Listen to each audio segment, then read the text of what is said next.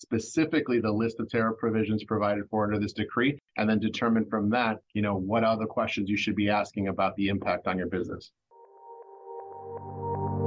This is Opinion Friday, Opinion Friday, an original podcast by Sanchez Devanny.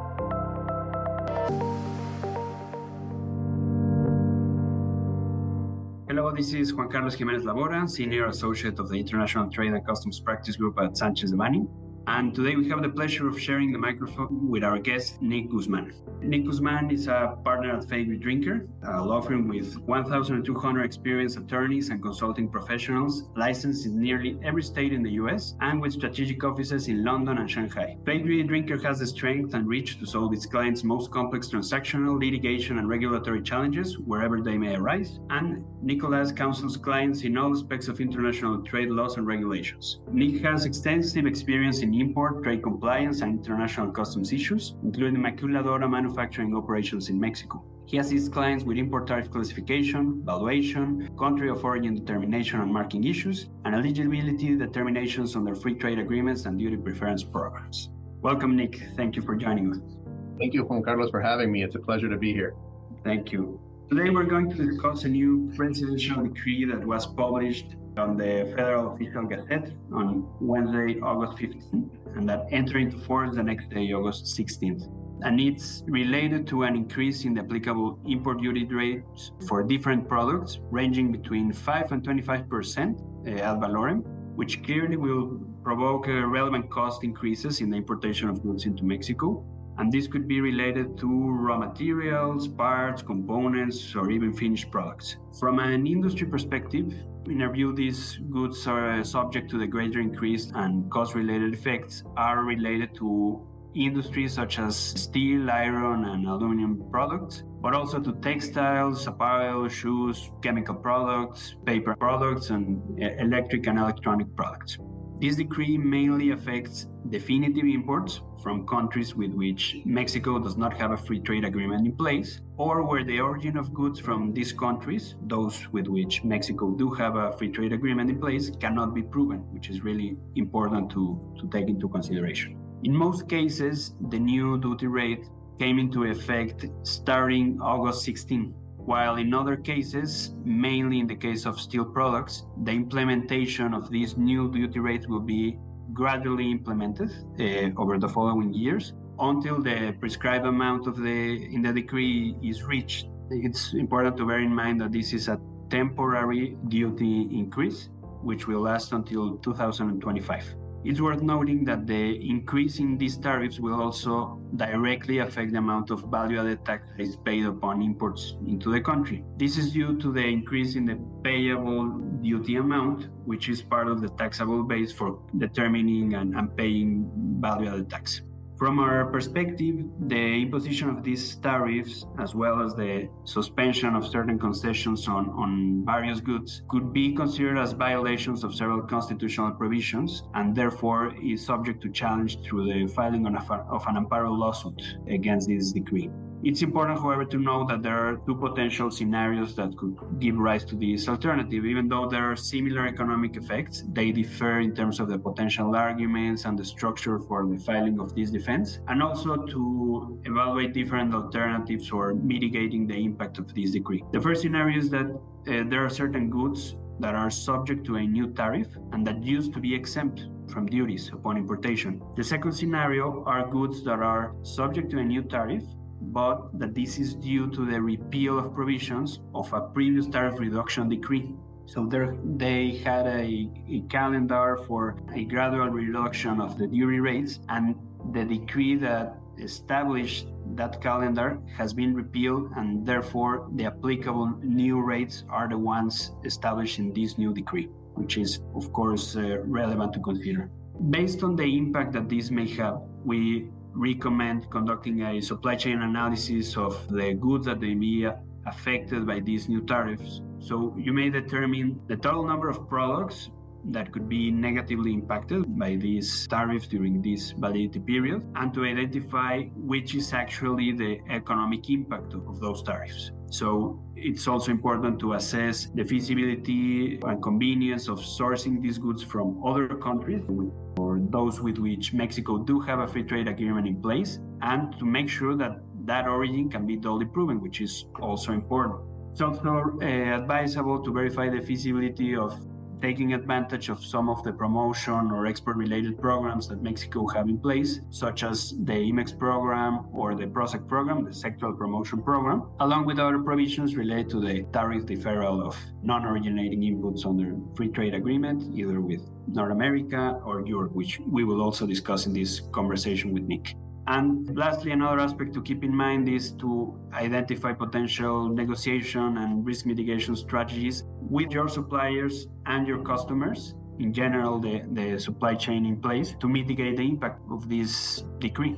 That would be just a, a, general introduction of what this decree entails and, and the general impact you may have. And I would like to ask Nick from a general perspective, what has been the, the initial response or, or the impacts that you envision that may, may be relevant to take into consideration for companies based in the US that have a presence in Mexico, especially in the case of manufacturing operations in Mexico? Yeah, thank you, Juan Carlos, and thank you for setting the table. There's certainly a lot of different components to this decree that I think are important and are going to be important to consider, especially for U.S. companies that have manufacturing operations in Mexico. We're still kind of having initial conversations with clients about what the potential impact could be of this decree to their operations, but I think a couple of things that, that companies I think are really focused on are, first of all, the scope of the decree, right? The, the, decree covers a variety of different industries and, and products, and I think that makes it a little bit unique. It's not just focused on steel and aluminum. It is those products, but it's also chemicals and textiles and electronics. And so big things that, that big, you know, raw materials potentially and other sources of things that you might import into Mexico that can be used in your manufacturing process, I think will impact a variety of different industries. Um, so the first thing I think we're, we're going out to clients and talking about is you know, looking at the decree itself, looking at the tariff provisions that are listed in the decree, and really trying to analyze with clients, you know, how many of these tariff classifications impact the products that you're bringing into your Mexican operations, and what could that potentially look like? And I think that's the first step to kind of understand the scope of the impact. I think from there is looking at, okay, what does your supply chain look like, and how will you be impacted? As you mentioned at the beginning, the decree really focuses on definitive imports into Mexico, and what that means is that really, you know, the product products that are being imported, for example, into a maquiladora, into an IMMEX operation may not be impacted by this initially, but there are additional considerations that, that you have to kind of have in mind about potential tax implications or other things. And so I think first and foremost is looking at your supply chain again. And once you know what the scope of the impact is, then looking at your process and see are these going into an IMMEX facility? Are these products that we, you know, import into Mexico and distribute into the Mexican market? Because if so, that's going to be a different impact. So, a long story short, I think the point here is that there's a lot to consider here, and it's it's really important for companies to look at specifically the list of tariff provisions provided for under this decree, and then determine from that, you know, what other questions you should be asking about the impact on your business. Yes, agreed. To that end, I think it's also important to remember that the network of free trade agreements that Mexico has in place is pretty robust. We have free trade agreements not only with North America and being the USMCA the most important one, but also with Central America, with South America, with several countries with Asian countries. We have both individual free trade agreements, such as the one that we have in place with Japan, but also regional agreements, such as the CPTPP with different countries, such as Malaysia, Singapore, Australia, etc. And of course, the free trade agreements that we have with the European market. So, in terms of sourcing, if you are able to shift a little bit your basis for your suppliers and source from those countries and prove that they are originating from those countries, you may have a pretty well uh, and sound strategy to avoid having a significant impact out of this decree. However, this leads us to, to other topics that we have discussed and that you highlighted superficially, but uh, that I would like to dig into, which is that once you have the production of goods in Mexico that incorporated goods that are non originating from the US that eventually leads to a finished product that is considered as originating under the rules of origin of the USMCA and ultimately exported to the US, you may face certain provisions established in the USMCA. Specifically, I'm referring to Article 2.5 of the USMCA, which I think is sometimes overviewed and it's definitely worth to discuss a little bit. I don't know if you can share some of, of your thoughts on these provisions. Yeah, Juan Carlos, that's that's an excellent point. I mean, I think the first point you made about Mexico having a robust network of free trade agreements and things like that is really important to consider because I think sometimes, you know, in on the U.S. side, we're often blamed for having a very U.S. centric view. So we know the free trade agreements that the U.S. is a party to and signatory to, but Mexico has so many more, including the EU, um, and like you mentioned, the CCCTP. I don't even remember what it's it's called anymore, but especially incorporating some of those Asian nations that the US doesn't have free trade agreements with. So, on that point, I think then you look at okay, are we importing from non-free trade agreement countries? You know, we think a lot about this and we think of places like China, India, you know, these countries where, where, where neither the US nor Mexico has a free trade agreement. So if we're bringing in supplies from those countries and we're bringing them either directly into Mexico for our manufacturing in a maquiladora, in an IMMEX facility, or we're bringing them into the US and possibly bringing them in bond because we know that many of the US companies have formulated strategies to bring products or raw materials into the US in bond and ship them down to Mexico as needed for their production, excuse me, productive processes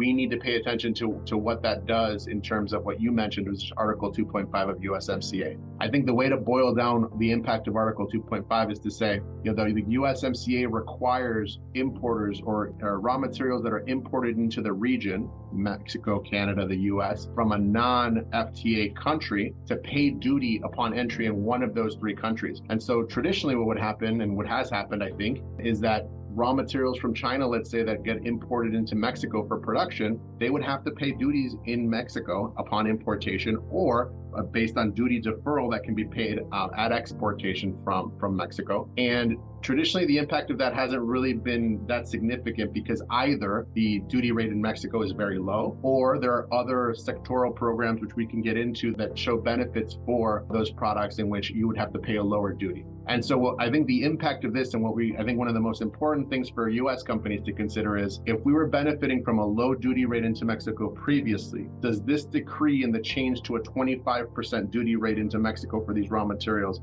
does that impact our supply chain and then the way that we're sourcing products? Is that going to lead to a 25%? I, I asked the question as opposed to making the statement because we still have PROSEC, we still have these sectoral programs that can help and that may apply to the raw materials being imported from India or from China but we have to take a look on a kind of a product by product basis to make sure that they do still apply. Because if we were benefiting previously from just a low interest rate, this decree changes that. And so we want to make sure we're either covered by PROSEC or one of these other sectoral programs so that we know that Article 2.5 of USMCA does not trigger a higher duty for those raw materials that are from non originating countries. The truth is that this is a pretty complicated topic, but I think the bottom line is, you know, companies just really should take a look at their supply chain, take a look at when things fall into the categories of the different tariff provisions in this decree. It's worth spending some extra time to take a look to see is there any impact? Does our PROSEC still come into play, or is there any impact here that's going to raise our duty rate?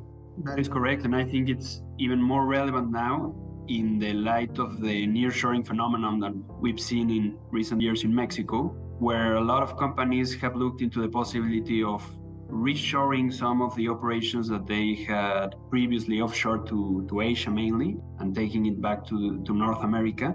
In some of those uh, projects or strategies, they were looking at having Mexico as a manufacturing facility for, for that reshoring process, taking advantage of the nearshoring advantages. And one of the elements for that consideration was that some of the inputs that would have to be imported into the US were facing some of the tariffs under Section 301, especially coming from China. So now that potentially some of those goods may be also subject to an increased rate up to 25% in Mexico poses a challenge to the strategy that was, that was previously defined and leads you to take a more integral approach to consider also additional alternatives or facilities offered by Mexico. One example of that is the PROSEC program, which allows for a reduced rate or even an exempt rate for many of those products, especially if they are used as inputs for a manufacturing facility. And it's worth looking into it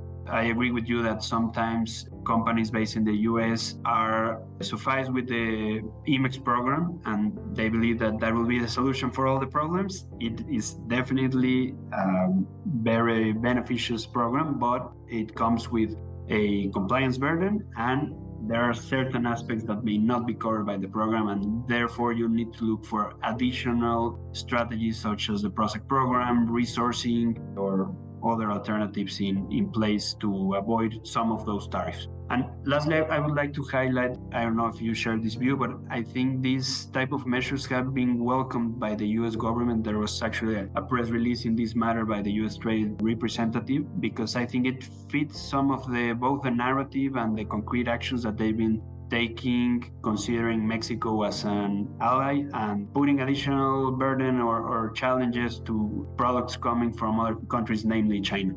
Yeah, you know, that last point I think is a really important one, which is you know, the USTR spokesperson came out and supported these measures. And at first you think, well, that's interesting. You know, we, the US, the US government is certainly in favor of reshoring or nearshoring to a USMCA partner like Mexico. And we've certainly seen a lot of that activity, you know, companies moving away from China and moving more operations to Mexico the government is in support of this primarily because we didn't eliminate the USMCA component or the fact that you would have some benefit through, you know, manufacture in Mexico for USMCA qualifying goods. And so I think that they can kind of limit China's impact in the steel market as well as other countries that we are not, you know, trade partners with by ensuring that Mexico, a trade partner, is blocking or, or adding these really expensive tariffs to the steel that's being imported. And at the same time, still maintain low rates for the manufacturing that's happening in Mexico that, that is a benefit to U.S. companies co- with, with products coming back to Mexico. So yeah, it's really it's a really interesting position from the U.S. government to, to support this. Initially, it, it, it kind of seems a little bit contradictory when they're raising rates on products being imported in Mexico, but we can see why. It's that they're really trying to focus on the USMCA manufacturing kind of process and supply chain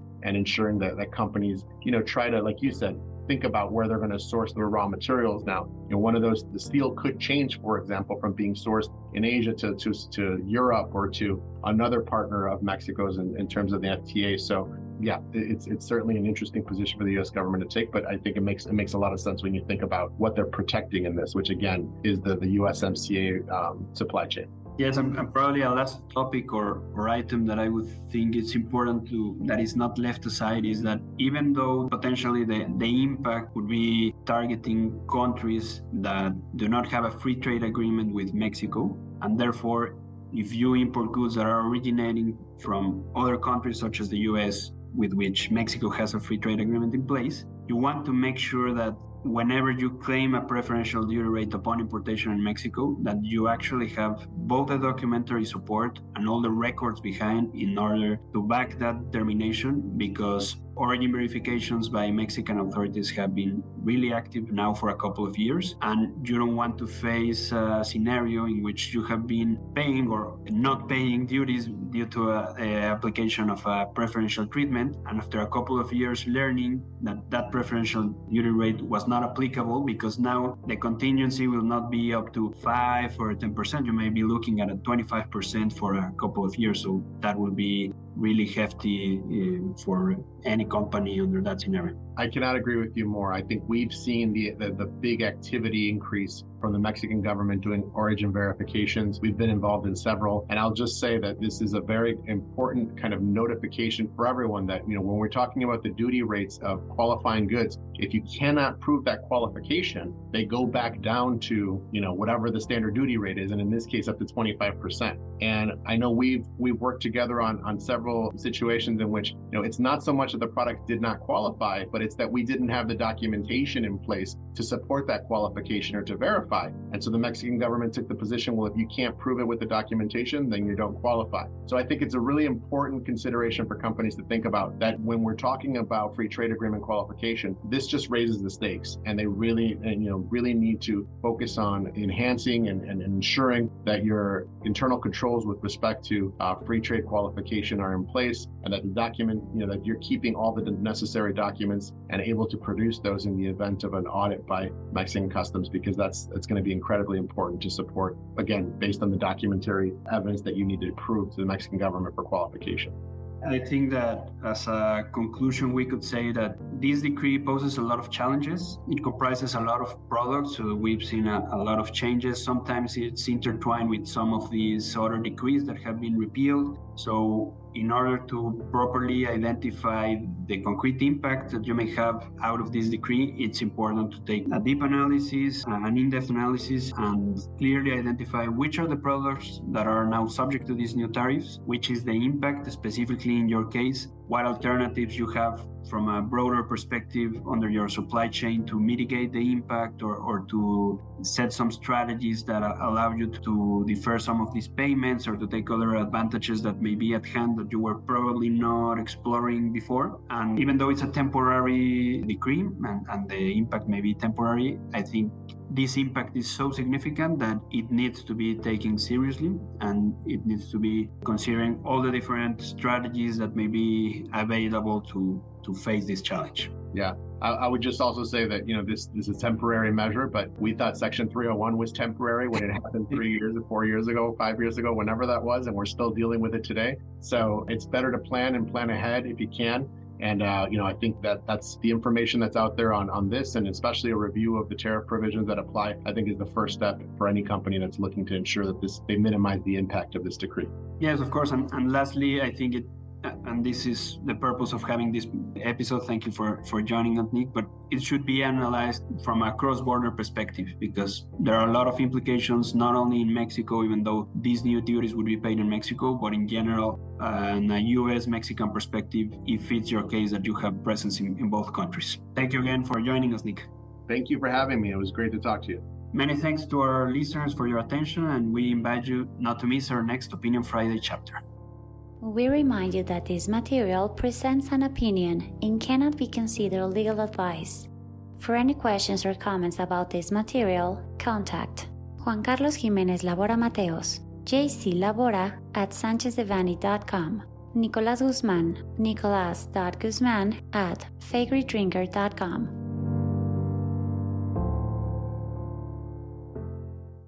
Unless otherwise specified, users of this podcast may save and use the information contained here only for educational, personal, and non commercial purposes. Therefore, its reproduction for any other medium is prohibited, including but not limited to copying, retransmitting, or editing without prior permission of Sanchez de Devanny Eseverri.